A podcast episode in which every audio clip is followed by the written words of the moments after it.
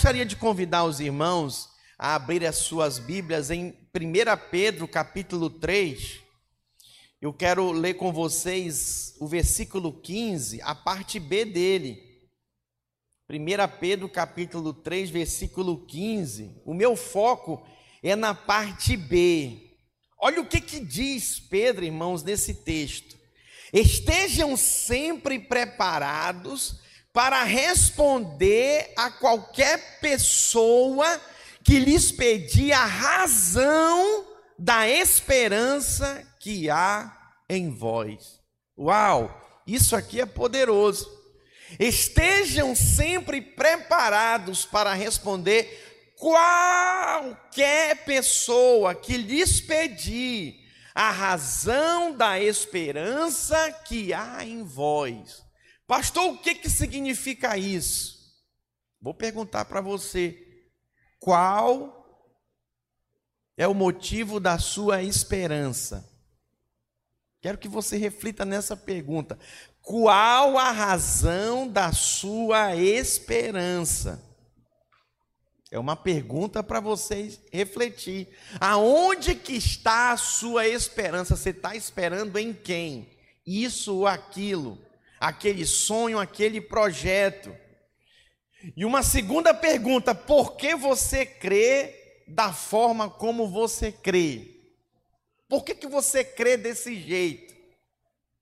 Nessa perspectiva de se ter esperança em algo, em alguém. Em alguém. Por que, que eu estou fazendo essas perguntas? Porque existem, irmãos, muitas seitas, muitas religiões, muitos ensinos aí fora. Isso é um fato relevante. E muitas dessas seitas e religiões ensinam doutrinas completamente fora da palavra do Senhor completamente avesso à palavra de Deus. Então, como que você vai saber se você está depositando a sua fé na mensagem correta, no ensino correto? Uma das coisas que eu vejo que é criteriosa na vida do nosso pastor, do pastor Aloísio, é o ensino. É impressionante, irmãos, o encargo né, do mestre Aloísio, do pastor, do nosso pastor Aloísio, pelo ensino, o critério que ele usa de se voltar sempre para Cristo, para a palavra, para o Evangelho. Ele é um estudioso, eu tive aulas no meu seminário com ele há mais de 20 anos atrás, e ele ensinava o Velho Testamento, irmãos, mostrando Cristo. Olha a importância do ensino correto. Meus irmãos, Deus certa vez disse que o seu povo estava sendo destruído porque lhes faltava o conhecimento. Em Oséias capítulo 4, versículo 6, projeta para mim, por favor. Eu quero ler esse texto. Esse texto nos inspira, irmãos, a nós perseverarmos e acreditarmos naquilo que Deus diz na Sua palavra. Isso é extremamente importante. E você pode acompanhar comigo. Agora, como que eu vou crer se eu não conheço, se eu desconheço, se eu não leio, se eu não estudo? Oséias 4:6. Só a parte A, vamos ler juntos? O meu povo está sendo destruído porque lhe falta o conhecimento. Como nem todo mundo leu, agora eu vou insistir com você mais uma vez. Vamos lá, só a parte A do versículo, todos juntos. O meu povo está sendo destruído porque lhe falta o conhecimento. Quando você tem a ideia do conhecimento, você acha que é uma simples leitura, que é conhecer a história. Irmãos, tem muita gente que conhece a Bíblia e está mais perdido que segue em tiroteio. Cão que cai da mudança. Já viu o cãozinho cai da mudança e fica perdido? Tem crente que está assim. Tem o conhecimento, conhece a história, mas está perdido, não sabe o que quer. Ora corre para cá, ora corre para lá, não sabe que direção voltar. Não, eu acho que, tá, que vou voltar. Tem gente que quando você pensa, não, agora o fulano estabilizou três anos de caminhada de fé. Não, agora o Beltrano estabilizou cinco anos de caminhada da fé, de repente decai da fé. Perde a sua esperança. Esse culto que a gente realiza todo último domingo do mês é o culto da esperança. E eu quero falar hoje com vocês sobre em quem está a nossa esperança. Em quem você tem confiado a sua fé. Em quem você tem esperado. Essa é a nossa perspectiva. Mas para mim, esperar em alguém, confiar em alguém, eu preciso conhecer essa pessoa. E aqui nós temos, irmãos, a palavra do Senhor nos mostrando que o povo de Deus perece porque não conhece a Deus, ou então conhece as histórias, mas ouve e tem experimentado da experiência que outros têm tido, não têm tido as suas próprias experiências. Por isso que muitos adolescentes se perdem, porque eles têm os pais crentes, eles são instruídos em casa, eles são instruídos na igreja, mas só que agora que eles são adolescentes, eles começam a ter as próprias experiências deles.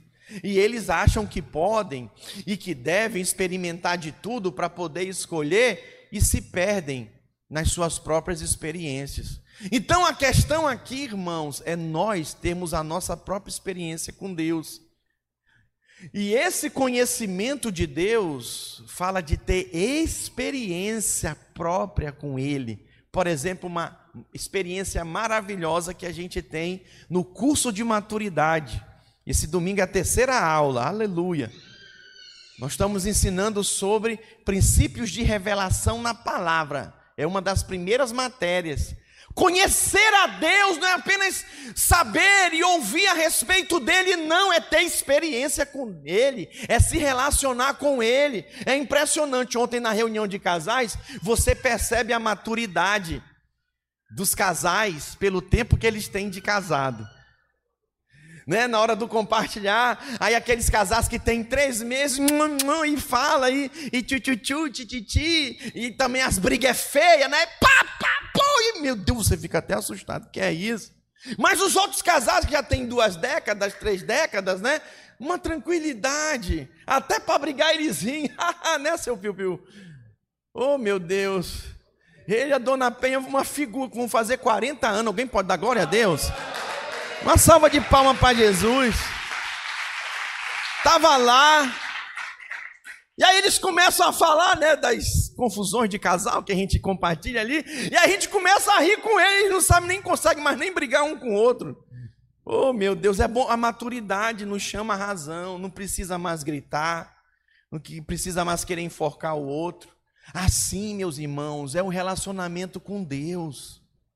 Te traz experiência, maturidade e te traz confiança de que o Senhor vai entrar com providência. De que não importa se já morreu três dias, está fedendo. Jesus é um amigo verdadeiro, ele vai chegar e vai mandar remover a pedra, e o morto vai sair. E vão precisar desatar ele para ele sair caminhando. Pastor, e o mau cheiro? Ah, meu irmão, o perfume de Cristo permeia o ambiente. Glória a Deus. Ontem acabou a reunião, falei para o Hudson, para a Patrícia, eu falei para eles, gente, que ambiente esse aqui na casa de vocês. Que ambiente de glória, de graça. Sabe, a gente ora, toda reunião, quando a gente faz na casa de um casal, a gente ora pelo casal, pela hospitalidade, abençoamos a casa dos irmãos, porque acreditamos que há algo de Deus liberado quando a igreja se reúne ali. Isso é extremamente. Tem gente que não acredita nessas coisas, não confia. Preste atenção, não espere receber algo daquilo que você descredibiliza. Não espere receber unção, vida, poder, recurso daquilo que você despreza. Quem está me entendendo? Eu espero muito de Deus, mas eu desprezo o dízimo. Esse negócio que o pastor falou aí de oferta, eu acho exagero. Eu desprezo o momento de louvor. Eu chego atrasado no culto. Eu, eu só chego na hora da palavra, porque, sabe, é o momento que eu vou ali, porque eu sou crente, eu tenho que ao final ouvir a palavra. Não espere receber muito. Não espere. Quem recebe muito? Quem confia, quem acredita, quem mergulha de cabeça, irmãos. Eu tenho aprendido os casais mais felizes da terra são aqueles que entendem. Resumindo de tudo que a gente falou na reunião de casais, eu guardei isso. Cumplicidade sim, competição não. O casal quer cúmplice um do outro. Tem a cumplicidade para o pecado, para a maldade. Lembra Ananias e Safira? Não. Cumplicidade para o pecado, não, mas cumplicidade para juntos buscarem o Senhor. Cumplicidade para juntos edificar a sua casa, a sua família. Irmãos, casal que são cúmplices um, dos, um do outro, eles voam, eles avançam muito, constroem uma família abençoada. Eu posso ouvir um amém? amém. Eu quero mostrar para vocês que esse conhecimento, Jesus falou dele também, João 8,32. Abre aí a sua Bíblia. Olha o que Jesus disse: Conhecereis a verdade e a verdade vos libertará. Pastor, mas o que é essa verdade que tem a capacidade de nos libertar? Aí eu quero ler com vocês, vai lá para João 14:6, vai marcando aí na sua Bíblia. João 14:6. Olha o que Jesus nos revelou aqui no versículo 6 de João 14. Respondeu-lhe Jesus: Eu sou o caminho e a verdade e a vida, ninguém vem ao Pai senão por mim. Então ele disse: Eu sou o caminho, a verdade e a vida. Então, se você tem alguma dúvida sobre o seu caminho, ele é o caminho. Se você tem dúvida com a verdade ou com a mentira, ele é a verdade. Sim, se te falta vida, você acha que você está perdendo a alegria? Ele é a vida, diga glória a Deus. Dá um forte aplauso ao Senhor. Meus irmãos, Jesus, Ele mesmo é a própria verdade, meus irmãos, que nós precisamos de conhecer, de experimentar para sermos livres. Quantas vezes eu fui confrontado com amigos de escola, sabe? Amigos de trabalho que falava para mim, rapaz, você é um escravo, você é um religioso, sua vida é de casa para a igreja, da igreja para casa você não tem alegria, você não pode beber, você não pode fumar. Eu deixava eles falarem, né? Deixava eles falarem as asneiras, as asneiras deles. Aí quando eles terminavam, eu falava assim: tá bom, eu vou te provar quem que é livre, eu falava para eles. Quem que disse que eu não posso beber? Quem que disse que eu não posso fumar? Tudo posso naquele que me fortalece. Aí eu falava para eles: tudo me é lícito. Lembra o livre-arbítrio? Ele nos libertou, verdadeiramente somos livres. Eu falava para eles: tudo me é lícito, mas nem tudo me convém. Aí eu falava assim: quer ver quem é livre? Eu escolho não beber. Tu pode escolher não beber? Baixava a cabeça, faltava só se enterrar, se esconder. Não, porque dá crise de abstinência o álcool. Aí eu falava para eles: eu escolho não fumar, usar droga. Aí eles baixavam a cabeça, porque eles não podiam escolher, eles tinham que fumar, tinham que beber, tinham que se prostituir, porque eles eram viciados. Aí eu falava para eles: realmente, um único vício eu tenho, esse vício é Jesus.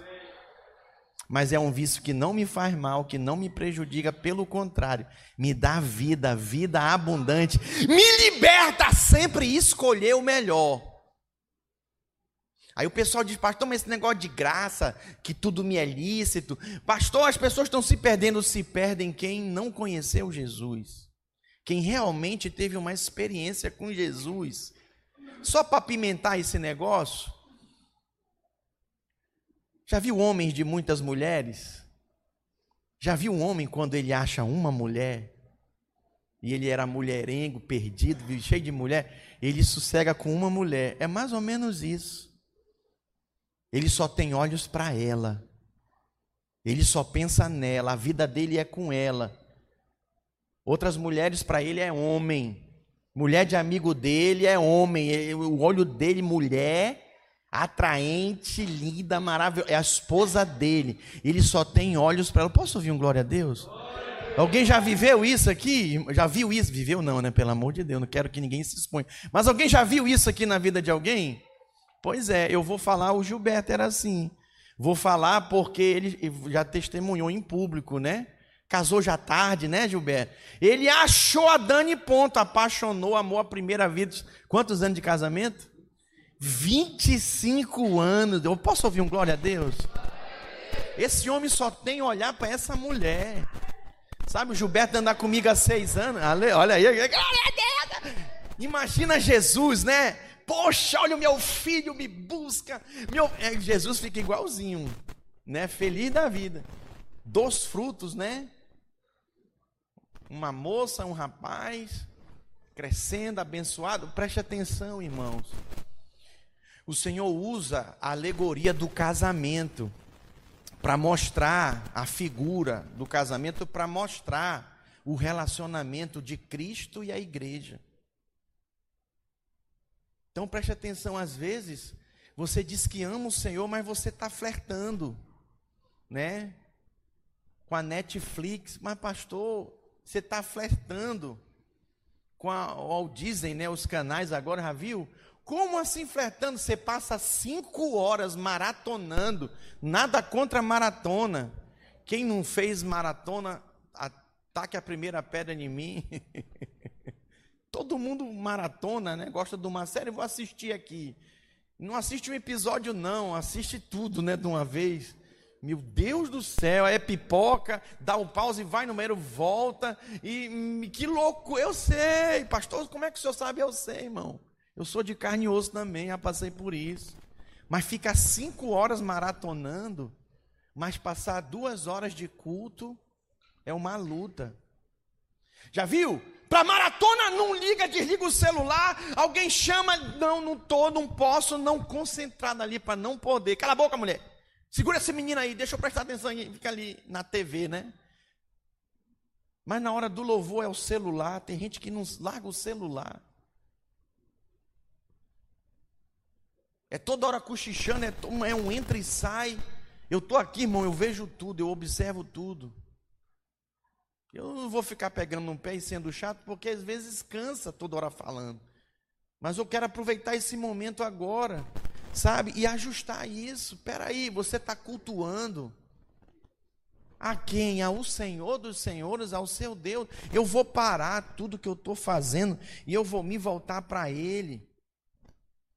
Se Jesus é o caminho, a verdade e a vida, então eu vou me focar nele, irmãos, e quero me relacionar com ele. É interessante que, põe para mim João 8,32 de novo.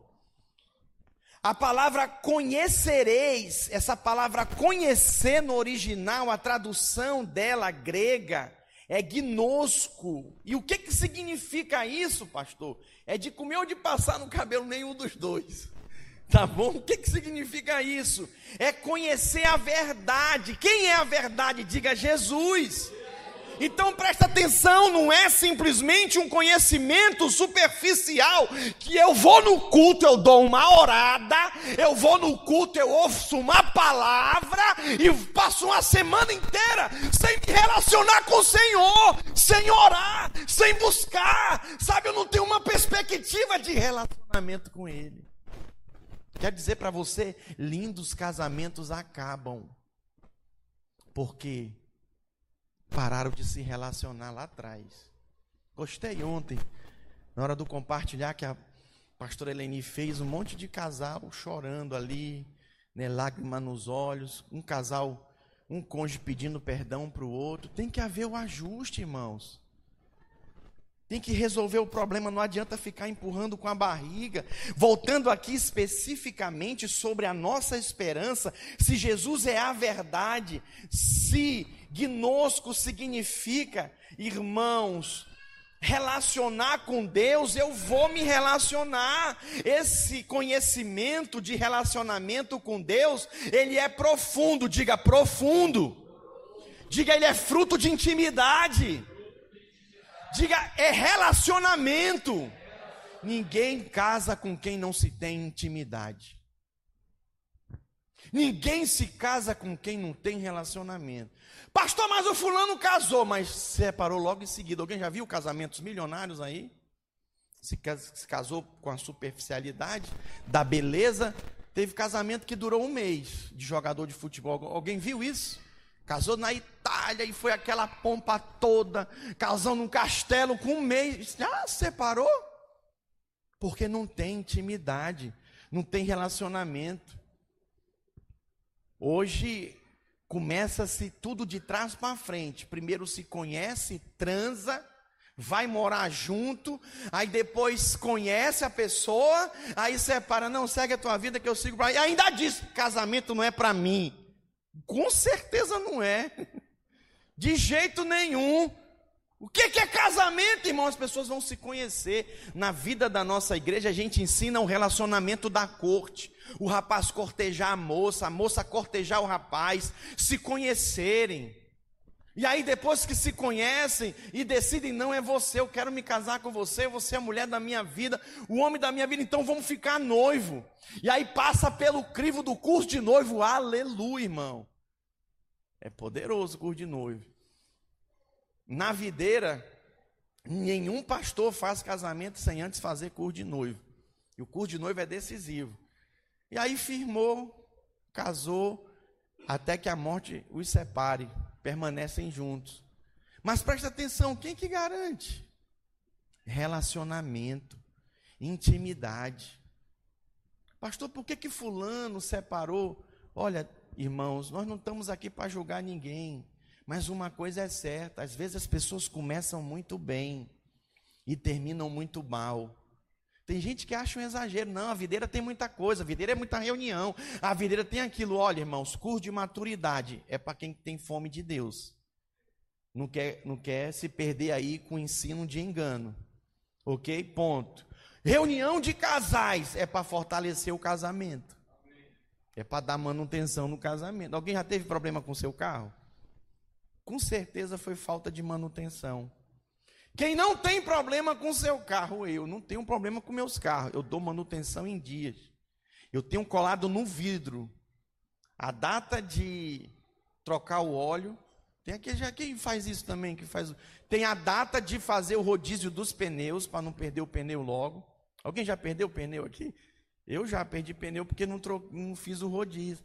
Então, quando você dá manutenção certa no casamento, você não tem problema. Seu casamento é uma bênção referencial para outros. Mas quando você não dá manutenção, é questão de tempo, irmão. É, e a gente avisa os irmãos, né? A gente não quer ser bombeiro aqui.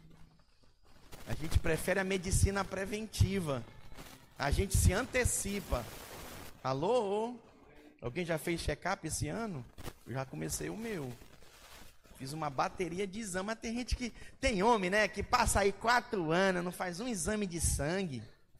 Os outros, então, misericórdia. Eu vou agendar essa semana um do coração. Então não tem problema nenhum, tá, irmão? O coração tá firme e forte aqui. Estou meio gordinho, né? Precisando perder uns quilinhos. Mas tudo normal, tudo. Mas é exame de rotina. Prevenção. Você precisa se cuidar. Então, aqui, irmãos, a esperança, nós aprendemos com Jesus, ela está relacionada à intimidade. Quem que tem o conhecimento, a revelação de Jesus? Quem tem relacionamento profundo com Ele. Por isso, irmão, nós precisamos manter a postura do profeta Oséias que diz: projeta para mim. Esse nós vamos ler juntos, só parte A também, Oséias 6,3, por favor. Só a parte A, até a vírgula. Vamos lá? Conheçamos e prossigamos em conhecer ao Senhor. O que, que esse texto está falando, irmãos? Siga, prossiga em se relacionar com o Senhor, em ter revelação dEle. Eu estou casado com a Eleni, vou fazer 27 anos com ela de casado. E cada ano que passa eu descubro mais ela. E vou aprendendo as coisas com ela. E vou desfrutando, irmãos, do relacionamento com ela. Com o Senhor não é diferente. Você precisa desenvolver seu relacionamento com o Senhor, sair da superficialidade. Jesus ele tinha um entendimento de que sua vida afetava profundamente as pessoas. Então, sabe o que, é que ele fazia? No seu ministério, irmão, Jesus, ele para começar o seu ministério, abre a sua Bíblia em Lucas 4:18. Ele faz essa citação. Olha só que poderoso isso. O Espírito do Senhor está sobre mim, porque Ele me ungiu para pregar boas novas aos pobres, Ele me enviou para proclamar liberdade aos presos e recuperação a da vista aos cegos, para libertar os oprimidos e proclamar o ano agradável, o ano da graça do Senhor. Diga aleluia. Preste atenção, Jesus tinha um entendimento disso. Então, antes dele começar o seu ministério, ele abre a Bíblia em Lucas capítulo 4, versículo 18, está relatado isso, e ele faz essa citação de Isaías, irmãos. Jesus ele não veio somente para ensinar alguns princípios. Não, não, não, não. Para te dar uma condição melhor de vida, te estabelecer, sabe? Não, não, não, não. Curar sua enfermidade, te libertar do pecado, do vício. Ele veio muito mais do que isso. Ele veio para te transformar. É o que a gente vê muitas pessoas. A pessoa vem, tinha vício. Aí Jesus liberta ela do vício. Ela desvia. Ela se perde. Outro estava com problema no casamento, né? Vem para a igreja, começa a frequentar a cela, resolve o casamento, aí desvia, se perde. A pessoa está focada no que Jesus pode dar, o que ele tem nas mãos. Não, irmãos, o nosso relacionamento com Jesus transcende isso. Transcende isso. Casamento é só sexo? Não. E quando a mulher está de resguardo? Hã? E quando a mulher está no período? É casamento, também é sexo, mas transcende sexo, é relacionamento, é intimidade, é amor, é paixão, irmãos. É um casal contribuindo com o outro. Não é os dois competindo. Olha, eu voltando na lição de ontem. Meu Deus, tem casais que jogam tênis. Já viu? Alguém já jogou tênis? Não é o tênis do pé, não, é aquele jogo mesmo, tênis. Pá, pá. Já viu o jogo de tênis? Cadê os especialistas? O André, André Medeiros, né? Joga tênis. Qual a ideia do tênis? É você ganhar do seu adversário, descobrir tênis de mesa também, né? Eu jogo tênis de mesa. É você descobrir a fraqueza do seu adversário, eu descubro. Do Danilo é jogar na direita assim. Você joga aqui na raiz, tênis de mesa, o Danilo não pega. Ele fica todo torto. É a fraqueza dele. Aí eu jogo lá. Tem, um, tem casal que vive assim, né? Um algafiando o outro, um cutucando, espetando o outro. Futricando, né? Implicando, mexendo, discutindo. Uma hora ou outra, um vai perder e vai ficar triste e ambos vão ficar chateados. Mas olha a ideia do frescobol. Eu até brinco, né? Machobol, né? Tô brincando. Aí a pessoa joga o frescobol lá na praia. Alguém já jogou frescobol na praia? É aquela raquete grande de madeira com aquela bola de borracha, você vai jogando, pá, daqui, pá de lá, você vai jogando. Qual é a ideia? Não deixar a bola cair. Alô? Você fica. Vai jogando, né? Não deixa a bola cair. Se a bola cai, os dois perdem. Casamento é isso, irmão. É os dois não deixarem a bola cair. E os dois ficarem segurando a bola. Eu posso ouvir glória a Deus? Irmãos, Jesus aqui ele tinha clareza do poder da sua influência. Então ele declara que ele não veio apenas para libertar, não, ele veio, irmãos, para transformar nossas vidas, a nossa vida de forma completa. Preste atenção no que o Evangelho, irmãos, nos diz. Eu gosto muito do que Reinhard Bucher escreveu no livro dele, Evangelismo por Povo. Escute, ele veio libertar cativos, não para renovar as celas das suas prisões, ou para torná-las mais agradáveis, com camas confortáveis e televisão de plasma, de LED. Ele quer as pessoas fora da prisão. O Evangelho não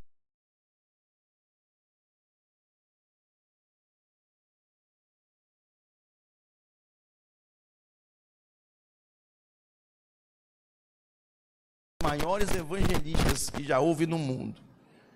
Para ouvir as pregações dele lá na África se reúnem milhões de pessoas. Naquele deserto, naquele descampado.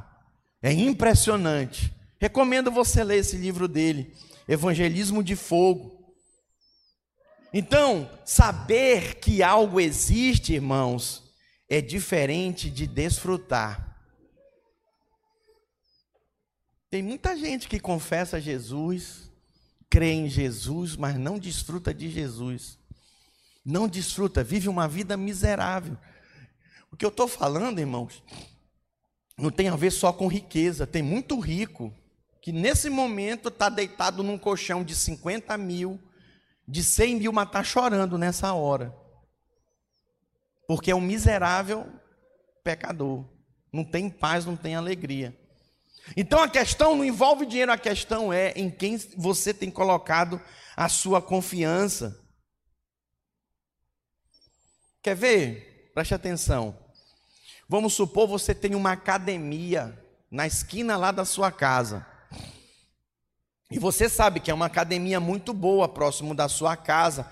Os horários dela funcionam regularmente. E aí, você recebeu de graça o passaporte para ir lá malhar todo dia. Hã? Ninguém dava um glória a Deus não aí por isso? Glória a Deus. Mas presta atenção. Só receber o passaporte, acreditar que você tem acesso, resolve o problema de perder uns quilos? De cuidar da saúde? Da saúde? Não, irmãos. Para você utilizar os aparelhos, para você experimentar o resultado, de ter uma saúde melhor, né? Ser fitness. Ixi. Você precisa ir lá, malhar, suar, meu irmão, transpirar. Do contrário, é a mesma coisa. Tem gente que fala de Deus, mas não experimenta, porque não vai.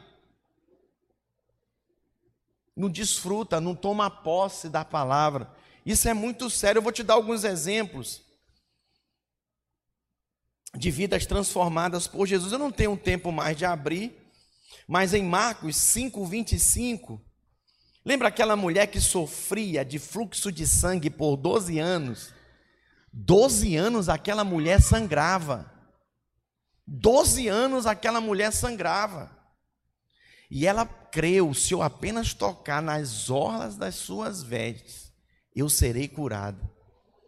O que, que aconteceu com ela, irmãos?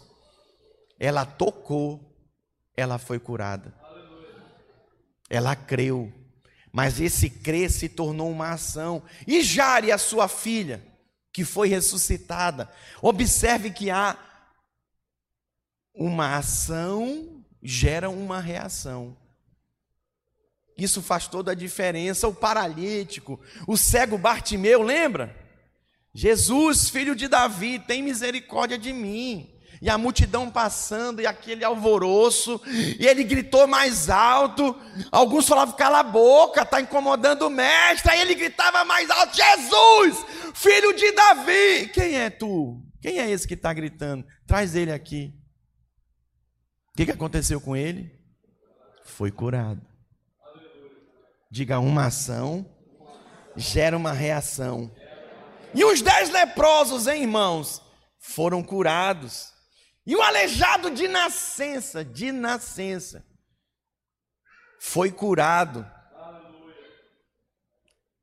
E a experiência, uma das experiências que me sensibiliza muito, é daquela mulher que foi pega em flagrante adultério. Sabe o que é uma pessoa pega em flagrante? Está cometendo ato. Já viu o ladrão? Está roubando, a polícia chega, está preso em flagrante é levado direto para a cadeia. Impressionante. Foi o que aconteceu com aquela mulher. A lei dizia que ela tinha que ser apedrejada. Aí eles levaram ela para Jesus. Vamos ver onde é que está todo esse amor dele agora, essa graça. E aí ele começa a riscar no chão. E aí ele diz: Quem não tem pecado, que atire a primeira pedra. Começando pelos mais velhos, eles jogam a pedra no chão e começa a sair e ir embora. E aí Jesus levanta a cabeça e pergunta mulher: Onde é que estão os teus acusadores? Senhor, foi todo mundo embora. Ele falou: Tão pouco, nem eu te condeno. Vai no, no peques mais. Que palavra, que experiência, que algo sobrenatural. Aquela mulher teve uma experiência gloriosa com Jesus, mas por que, que ela teve essa experiência? Porque ela estava ali, aos pés dele. Talvez alguém te trouxe, e você não veio pelas suas próprias pernas, aquela mulher foi trazida, mas ela desfrutou do livramento de morte, da transformação da sua vida, porque ela creu no Senhor Jesus. Sabe, esse crer fala de confiar. Acredite em mim, Deus te criou para você confiar nele. Deus não te criou para você duvidar dele. Deus não te criou para você viver duvidando das pessoas. Deus nos criou para a gente acreditar nas pessoas. Ah, pastor, mas eu já sofri muito com isso. Ah, pastor, mas já tive cada experiência. Olha, as experiências boas são mil vezes maiores, melhores e em quantidade do que as experiências ruins. Não feche o seu coração. Por que, que tem muita gente des desesperançosa da vida? Que não crê mais em Deus, não crê no pai e na mãe, não crê mais nos irmãos, não crê mais nos amigos, não crê, mais, não crê nem em si. Perdeu a confiança, está perdido. Diga, Deus não me criou para desconfiança. Diga, Deus não me criou para viver na dúvida. Diga, Deus me criou para confiar nele, para acreditar nele. Irmãos, olha para mim e sabe o que é mais poderoso? Sabe quem que ele usa muitas vezes para te abençoar? Pessoas. Pessoas que falam na tua vida, que dão testemunho para você. Deus usa pessoas. Então, para você acreditar e receber de Deus na vida dessas pessoas, você tem que acreditar também. É impressionante isso. Precisamos confiar, precisamos acreditar. Por exemplo, nós vamos ter agora, irmãos, a nossa Conferência dos Radicais Livres, lá em Linhares. É a primeira conferência que nós vamos fazer dos Radicais Livres, depois de oito anos que eu estou à frente dessa igreja como pastor. É a primeira conferência. Posso ouvir um glória a Deus, gente? É a primeira. Pastor, por que a gente não faz aqui na capital? A gente vai fazer lá em Linhares, porque presta atenção, eu sou o pastor dessa igreja local e eu sou o pastor supervisor, eu cubro várias igrejas. Dentre das nove igrejas que eu acompanho, três são igrejas associadas. O que, que, é isso, pastor? Não é igreja videira, é igreja que tem outro nome, mas que está associada a nós. O pastor quer andar junto.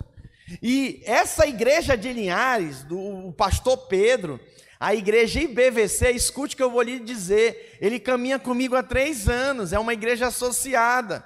Ano passado ele falou para mim, pastor, a partir de agora eu quero que os meus jovens sejam também radicais livres.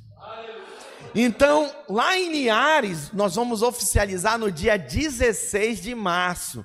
Radicais Livres, IBVC, Espírito Santo. Dá um glória a Deus aí. Dá uma, uma salva de palma para Jesus. Eles devem ter lá em torno, irmãos, de uns 100 jovens. Quantos jovens eu falei? Então o que, é que nós vamos? Nós vamos fazer uma linda caravana daqui, irmãos, da grande vitória. Isso é empolgante. Alguém mais se empolga com isso ou só eu? É empolgante. Nós vamos reunir uma galera daqui. Nós vamos. Já contratamos um ônibus, nós estamos indo vários carros também. Nós vamos reunir lá no dia 16, vai começar a programação 8 da manhã, vai até as 22 horas, porque jovem é intenso em tudo que faz, né? Vai ser uma programação abençoada, vai ser o dia inteiro.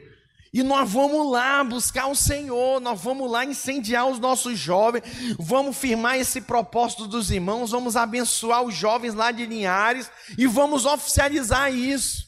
E para isso, irmão, nós estamos trazendo também o pastor Ricardo Landim. Quem lembra do pastor Naô aqui? Naô Pedrosa. Pastor Naô Pedrosa passou o bastão. O líder dos radicais livres agora é o pastor Ricardo Landim. Uma bênção, desde jovem, desde criança ele serve o Senhor, é um jovem casado, intenso. Irmãos, o pastor Ricardo Landim, ele é pastor também de uma igreja local lá em São Paulo, da igreja da Lapa. Ele pastoreia uma igreja de, de dois mil membros. Pensa num homem abençoado. Pastor, mas vai ser só para jovem? É, a conferência é para jovem, mas não vai falar só de coisa de jovem.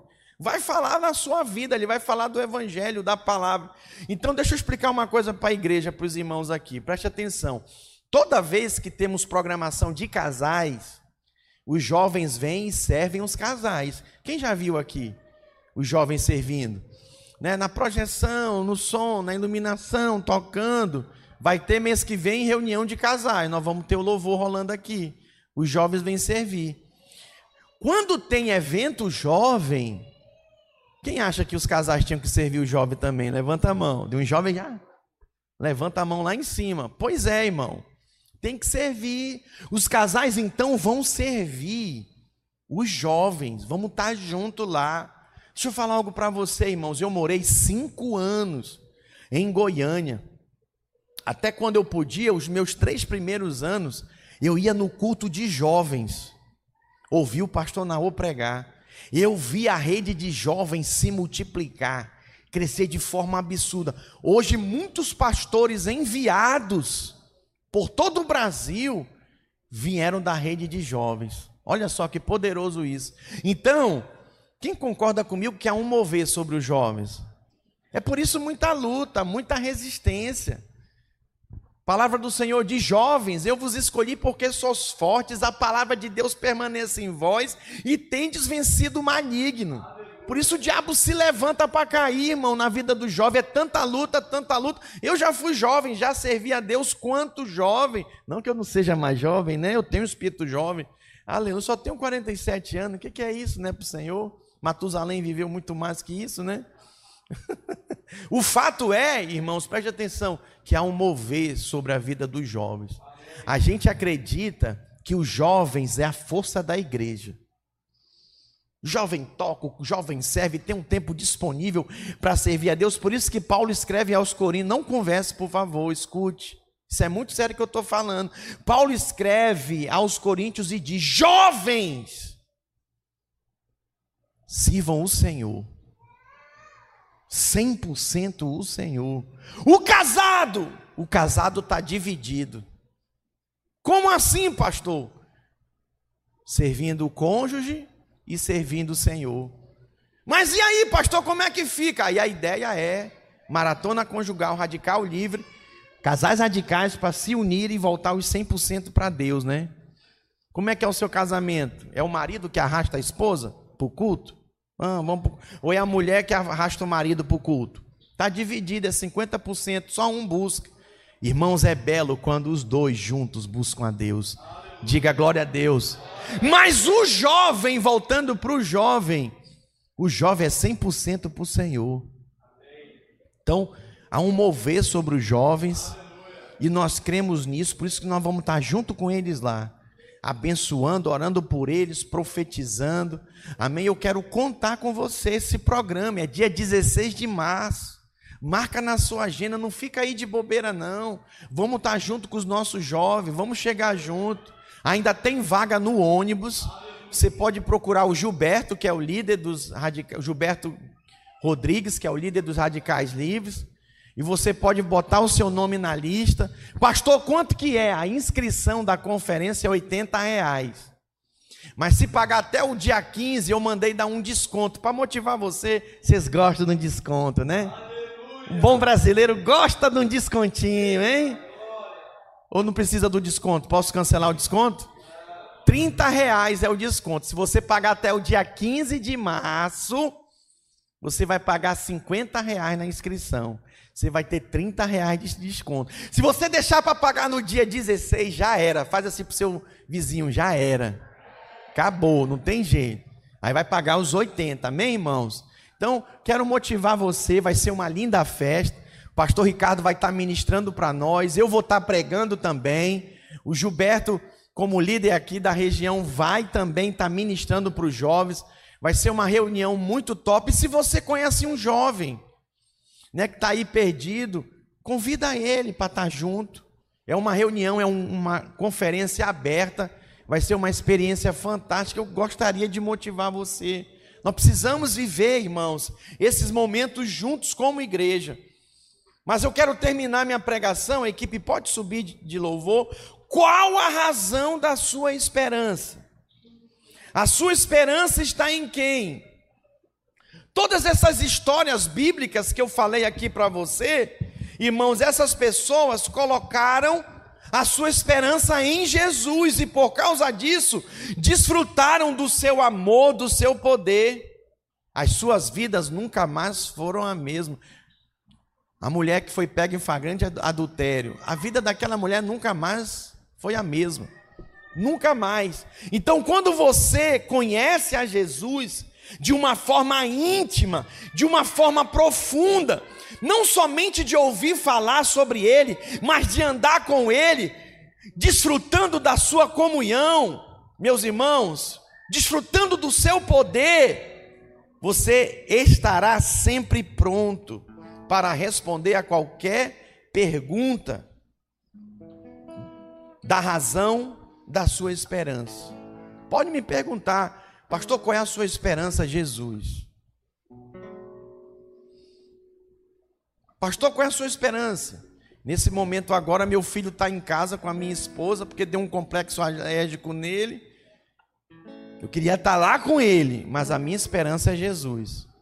Deixei ele com a mãe, estou aqui pregando para você. Vou acabar o culto, já vou sair, vou lá ver como que ele está. Mas a minha esperança é Jesus. Ele é o médico dos médicos.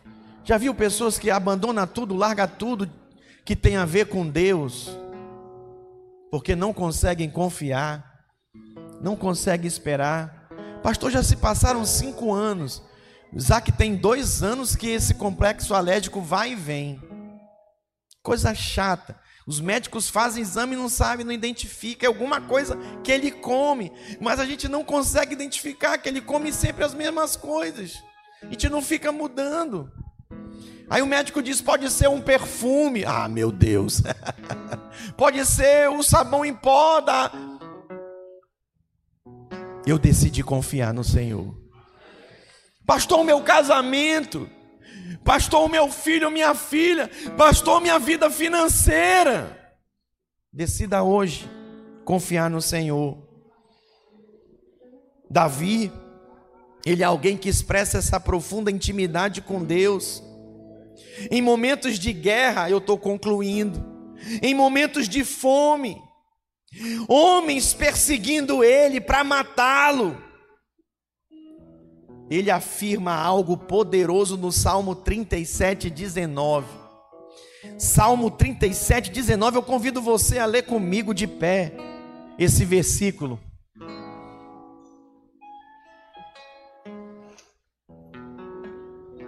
Vamos lá? Não serão envergonhados nos dias do mal, nos dias da fome se fartarão. Ei, olha para mim, você não será envergonhado. Ai, Senhor, eu estou com vergonha. O que vão falar de mim? O que vão pensar de mim? O dinheiro está acabando, a saúde está indo. Não, não, você não será envergonhado. O sentido básico aqui, irmãos, é que eles não estremecerão, não serão abalados.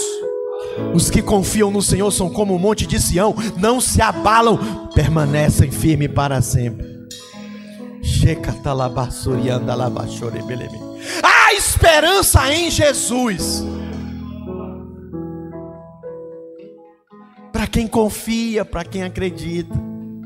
Tem gente hoje aqui que precisa renovar sua confiança. Pastor, mas já são tantas lutas, tanto tempo de luta, confia, irmão. Pensa no homem que passou luta, deixa o versículo. Foi esse Davi, meu Deus, mas o relacionamento dele trazia para ele segurança de confiar até o fim. Então, ouça, em meio às preocupações legítimas da vida, não precisamos estremecer de medo, não tenha medo. Deus te sustenta com seu poder. Tenha esperança, tenha fé. Na Bíblia tem escrito 365 vezes: não temas. O que que tem, irmãos? Com essa contagem de 365, é um período de um ano. Então você tem um não temas para cada dia. O Senhor manda te dizer: não temas, filho, não temas, filha, não temas. Confia, confia. Se é o seu caso, pode começar a vir aqui para frente, pastor. Eu vou confiar. Eu decido confiar. Pode vir. Pode vir andando. Feche seus olhos, vem falando com Ele. Quando você se sente vulnerável, não se distraia, não fique inquieto, não se perca nos seus pensamentos. Confia, confia, confia. Deus te sustenta. Não se perca nas suas preocupações. Confie nas promessas, elas vão acontecer confia no Senhor. Salmo 46, versículo 2. Eu termino lendo esse versículo que fala sobre Davi e as suas preocupações.